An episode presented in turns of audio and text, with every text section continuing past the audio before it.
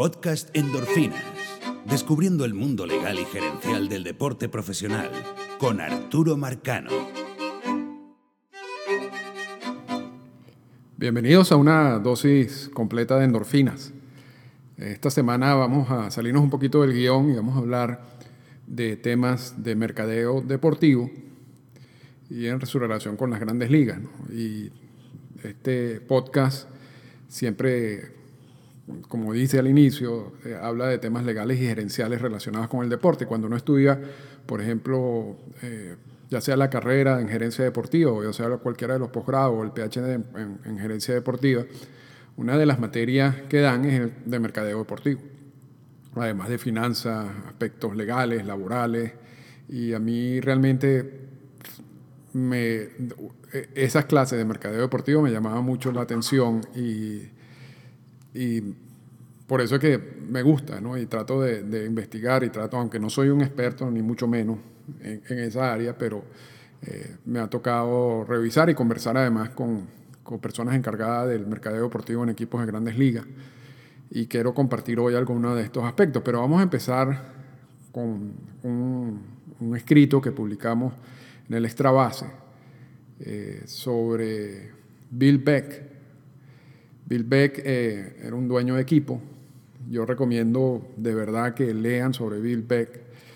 Eh, él escribió tres libros, hay distintos libros de otros autores sobre él y es básicamente la persona que revolucionó, si se quiere, el área de, de mercadeo en las grandes ligas. Y tenía una razón fundamental. Él, no era una persona que tenía una fortuna familiar ni independiente, eh, sino y, necesitaba, al ser dueño de equipo, y lo fue de tres equipos distintos, no se puede decir tres equipos distintos en, cuatro ocasiones distintas, porque eh, a los Medias Blancas los vendió y después los volvió a adquirir.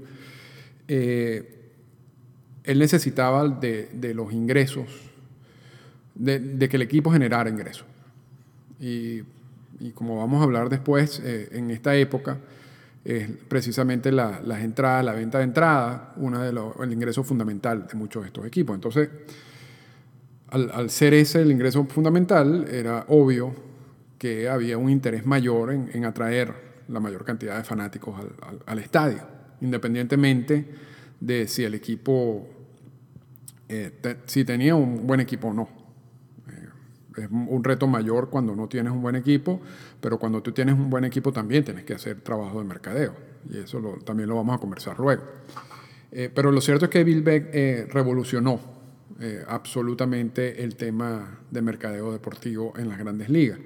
Y, y hacía cosas que iban quizás no eran dirigidas particularmente como las promociones que estamos viendo hoy, pero eran destinadas a atraer la atención del fanático y, de la, y, en general, ¿no? del público en general en los Estados Unidos.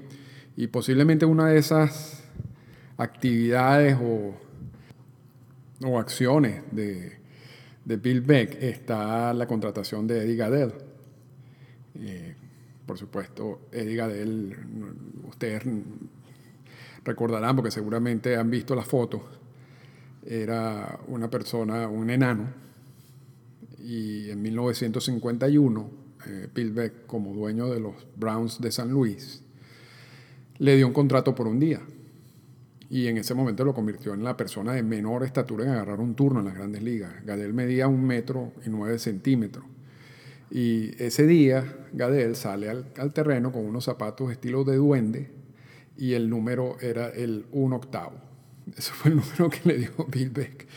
Eh, Beck le dio instrucciones muy precisas a Gadel de que no podía hacer swing, que simplemente tenía que agacharse lo más posible en el home. Y eso fue lo que hizo, a pesar de que Gadel no, siguió las instrucciones plenamente, pero al final agarró el boleto, ¿no? cuatro bolas eh, seguidas y luego lo sacaron por un corredor eh, emergente. por, esto se da en 1951 y esto es la, importancia de, del caso de Gadel tiene que ver mucho con los aspectos legales también. Porque en esa época, cuando los equipos eh, contrataban a los jugadores, necesitaban la aprobación del presidente de la liga Y esos procesos con las... Porque hasta esa época la Liga Nacional y la Liga Americana eran básicamente independientes, si se quieren, y operaban como, como empresas en sí. El comisionado era una figura quizás un poco más arriba de las dos, pero no, no, no se metía tanto como el funcionamiento del día a día de las ligas. Hoy el día el comisionado se mete en todo. En esa época, cuando tú contratas a un jugador, cuando contratabas a un jugador, tú tenías que pedir la aprobación del presidente de la liga, pero Beck ah, sabía que si colocaba, si hacía esta trampa o, esta eh, triquiñuela eh, durante el fin de semana, eh, no, no le iban a prestar atención a los contratos y esos contratos los terminaban revisando, sería el caso en el, día lunes, y entonces él sabía que había un hueco por ahí por donde meter a, a Gadel. Esto ocasionó un cambio en las reglas y a partir de ese momento ningún jugador en las grandes ligas puede jugar a menos que su contrato sea previamente aprobado por el comisionado de las grandes ligas. Incluso esa aprobación del comisionado de las grandes ligas no solamente opera a nivel de grandes ligas, sino a nivel de ligas, cuando tú eh, firmas a un jugador del draft de la regla 4 o un jugador por el draft internacional, ocurre lo mismo, eh, que, tiene la, obligación de, eh, de, de tener la aprobación del comisionado. Así que no solamente sirvió esta eh, idea de Bill Beck para, para darle esta oportunidad a, a Eddie Gadell, sino que hizo que cambiaran las reglas por, por esto. Eh, por cierto que a Gadell esa aparición al plato, en, las grandes ligas lo eliminó por un año y luego tuvo que reinsertarla en el libro de récords. Y, eh, por lo cual Gadell sí tomó oficialmente un turno al bate y agarró un boleto en 1951. Y la relación con Beck y Gadel no, no terminó allí.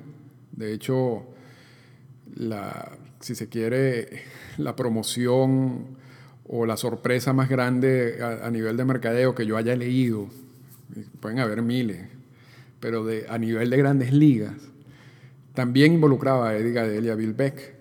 Eh, esto ya es un poco años más tarde, eh, en 1959, cuando Bill Beck era el dueño de los Medias Blancas de Chicago.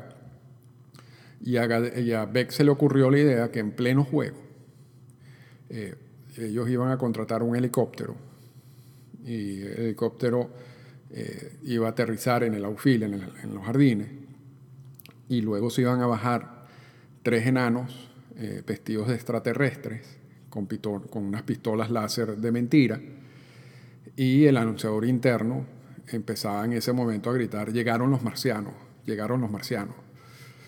Y eh, los extraterrestres se acercaban a Luis Aparicio y a Nelly Fox, le regalaban las pistolas y luego se metían de nuevo en el helicóptero y se iban.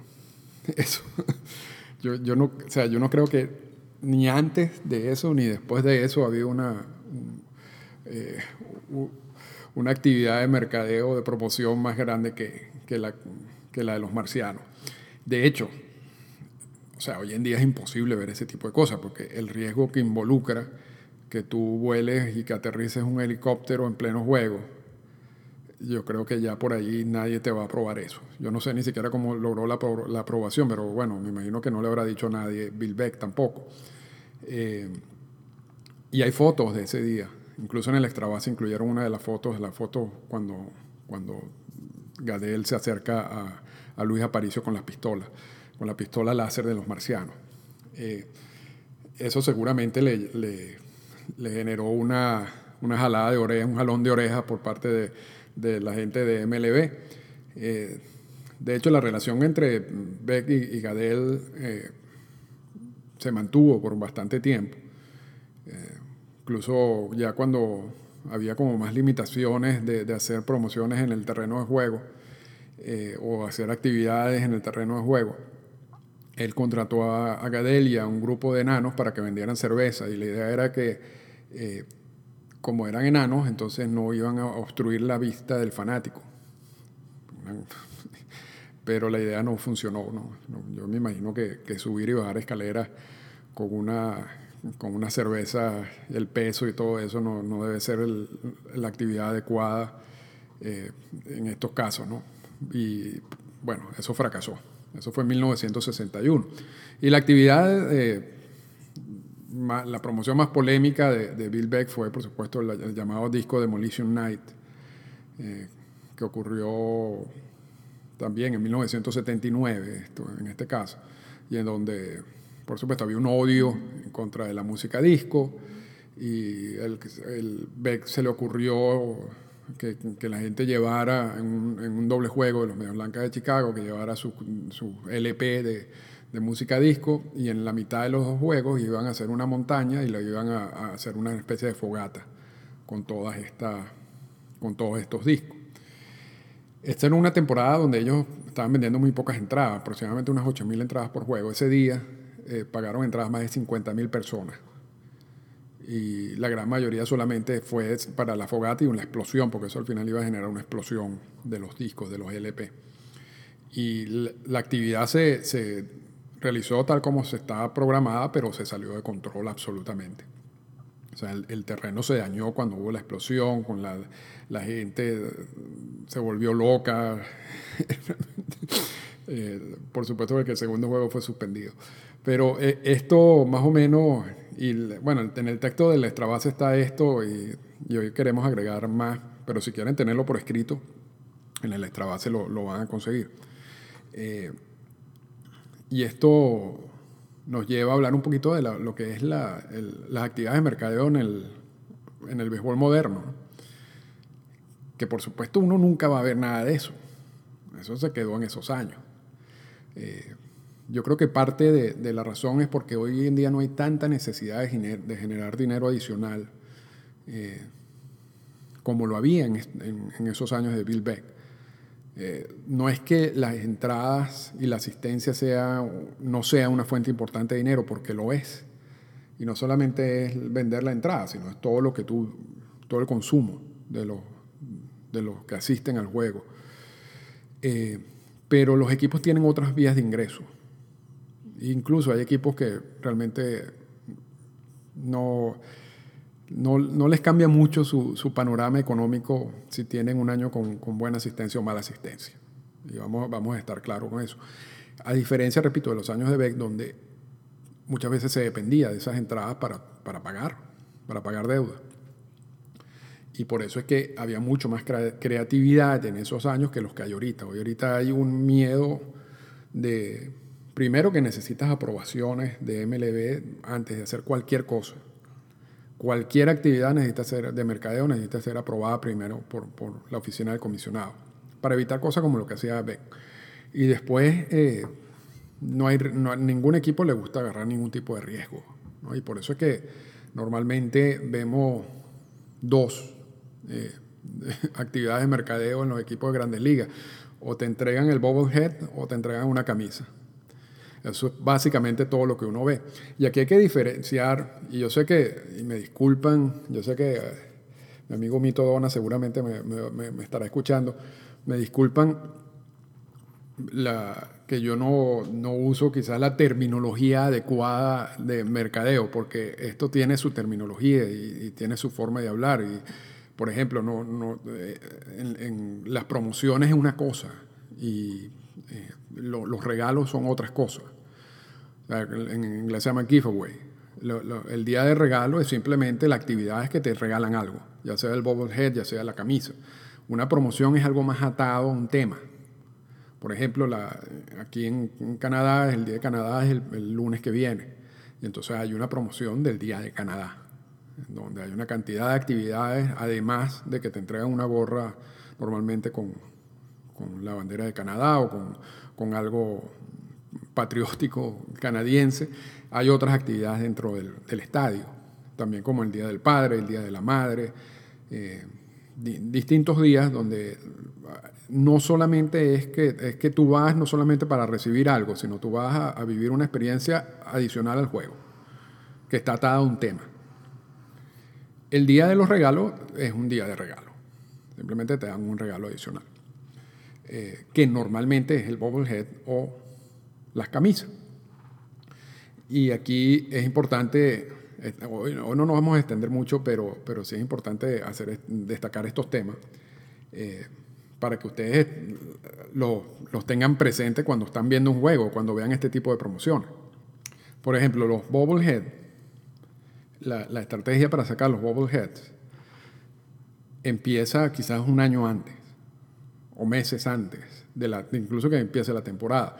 Y involucra un acercamiento entre la gente de mercadeo del equipo con la gerencia del equipo, donde se le dice, donde la gente de mercadeo del equipo le dice a la gerencia, indícame tres, cuatro jugadores que ustedes sepan que van a estar toda la temporada con el equipo, o que al menos vayan a estar con el equipo durante estas fechas. Y la gerencia le da el, el visto bueno o no. Porque, ¿qué es lo que pasa? Que tú no vas a mandar a hacer 20.000 bobbleheads de un jugador y el día en que lo vas a entregar ya el jugador no está en el equipo. Y eso ha pasado. Ha pasado además varias veces. Eh, por eso es que ahí tiene que haber ese acercamiento y tiene que haber esa relación, aunque claro, la gerencia no le puede garantizar absolutamente nada. Otra cosa que, puede, que pasa muy a menudo es que el día de la promoción el jugador no esté con el equipo porque está lesionado. Okay, pero, pero sigue estando en el equipo, solamente que no, no, no o sea, a veces ni siquiera está con el equipo porque está en ligas menores pero eh, haciendo alguna rehabilitación.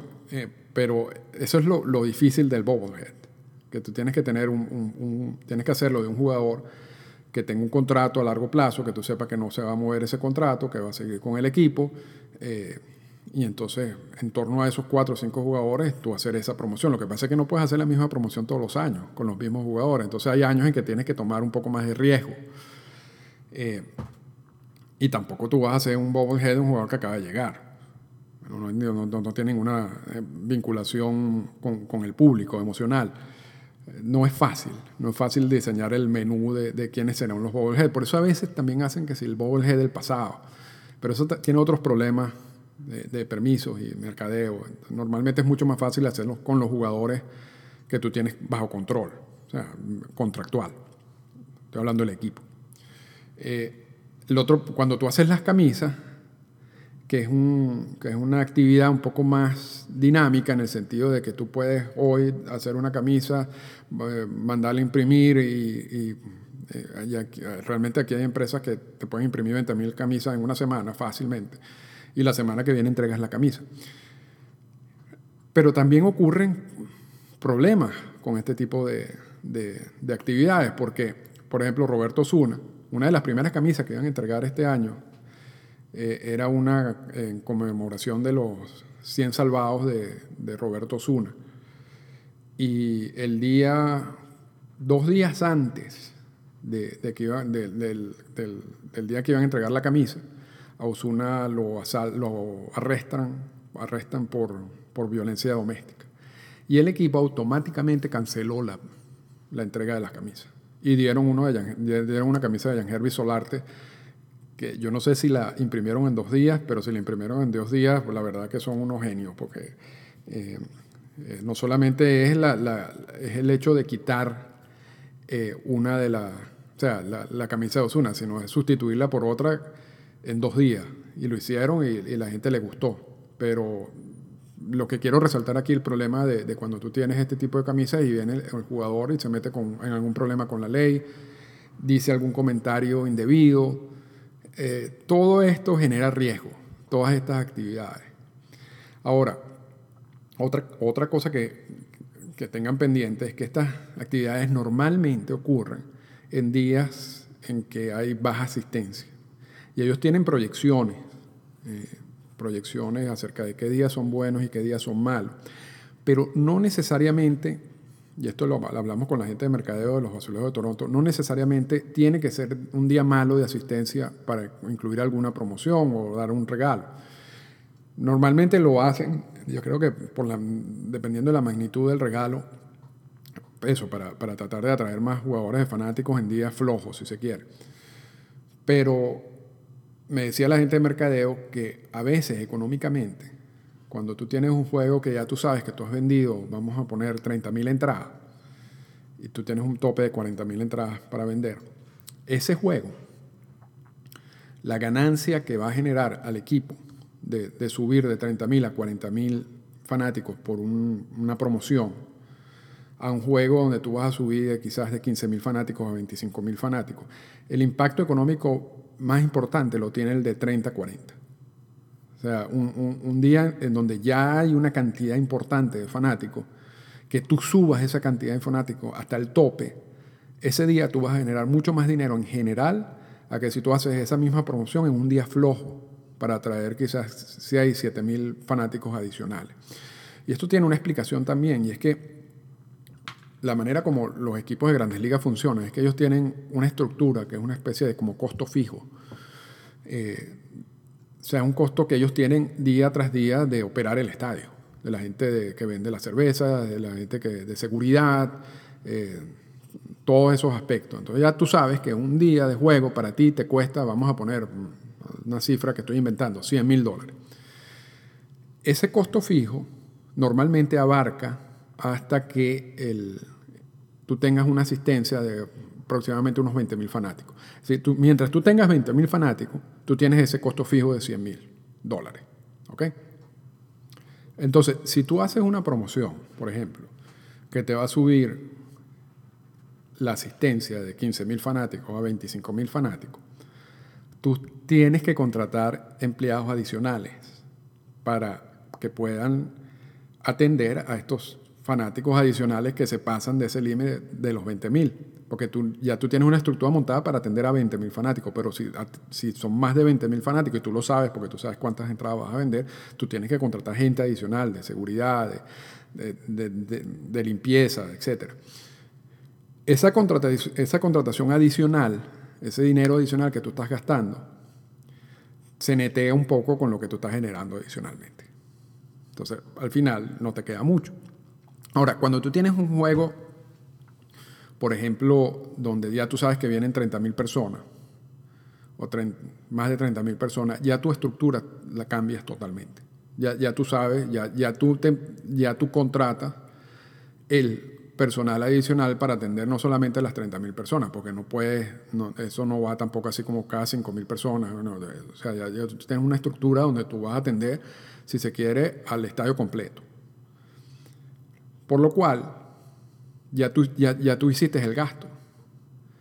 Entonces, si, si tú, a ti te entran 30.000 fanáticos y todo lo que consume, eh, eso te va, ya tú tienes tu estructura que tú sabes que tú vas a pagar por ese costo adicional de, por encima de los 20.000 fanáticos.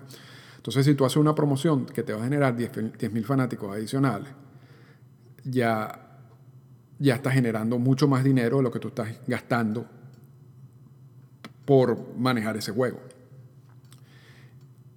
yo sé que puede sonar complicado, pero eh, es más o menos esa es la explicación. O sea, tú tienes costos fijos y unos costos variables. Los costos variables dependen de la cantidad de gente, pero ya llega un, punto de, después de, determinado número de fanáticos en donde ya tú contratas a un personal para que atienda todo, a, que, a, la asistencia completa, pues, al estadio lleno. Y, y entonces allí es quizás más importante para la gente de mercadeo llenar el estadio. No quedarse en los 30, sino llenarlo, porque ya el gasto lo estás haciendo. En los otros casos, repito, cuando tú estás subiendo de 16 a 21, a 22, entonces estás generando 5.000 fanáticos adicionales, eso es verdad, por la promoción o por el regalo. Pero si eso también te va a generar gastos adicionales, entonces no tiene mucho sentido. Entonces por eso es que no, siempre vamos a hacerlo en los días más flojos sino vamos a hacerlo en el día que me pueda generar más dinero. Yo creo que esa es la idea de todo esto. Claro que, y esto es en las grandes ligas, en otras ligas y en otros deportes, los días flojos son tan flojos que tú necesitas una promoción para que tú puedas cubrir los costos fijos. ¿No? y, y, eso yo creo que ya en grandes ligas no opera tanto, porque repito, no hay, una, no hay una vinculación tan estrecha entre las entradas y el costo fijo estar allí, pero si, no lo puedes eh, pagar con las entradas, tú tienes otras vías para hacerlo. Hay otros equipos en otras ligas en donde tú necesitas pagar el costo fijo y lo haces siempre a través de las entradas. Entonces hay una obligación de generar esa asistencia mínima, si se quiere. Y vamos a cerrar, no, no, quería extenderme mucho, pero el tema es interesante, eh, diciendo de que esto no depende tanto de si el equipo es ganador o es perdedor. Es mucho más fácil hacer mercadeo si el equipo, por supuesto, gana, porque la gente, si, uno de los objetivos de mercadeo es que te vayan gente al estadio, la gente te va a ir al estadio, porque el equipo está ganando. Pero eso no quiere decir que tú vas a dejar, dejar, de hacer actividades de mercadeo, porque son siempre necesarias eh, para mejorar la, el ambiente, eh, darle un valor adicional a, las entradas, eh, crear mayor lealtad de los jugadores con el equipo y después esa lealtad tú la aprovechas en los años donde el equipo no, no está ganando. Entonces siempre es necesario hacer las actividades de mercadeo. Y cuando el equipo está perdiendo, dice que no hay actividad de mercadeo que te lleve fanáticos al, al, estadio. Y eso es verdad en muchos casos, pero también tú tienes que hacerlo para eso, para crear esa, esa relación emocional y alimentarla y, y, ayudarla entre el equipo y los fanáticos y los aficionados. Por eso es que siempre es necesario este tipo de actividades, independientemente de si el jugador, si el equipo está ganando o no. Y hay casos de equipos que, que ganan y no va gente al estadio de todas maneras. Así que eso tampoco es algo, es una regla fija. Así que con eso, con esto terminamos el endofina de esta semana, un poco distinto al, al resto. Espero que les haya gustado y bueno, sigan disfrutando del Mundial de Fútbol.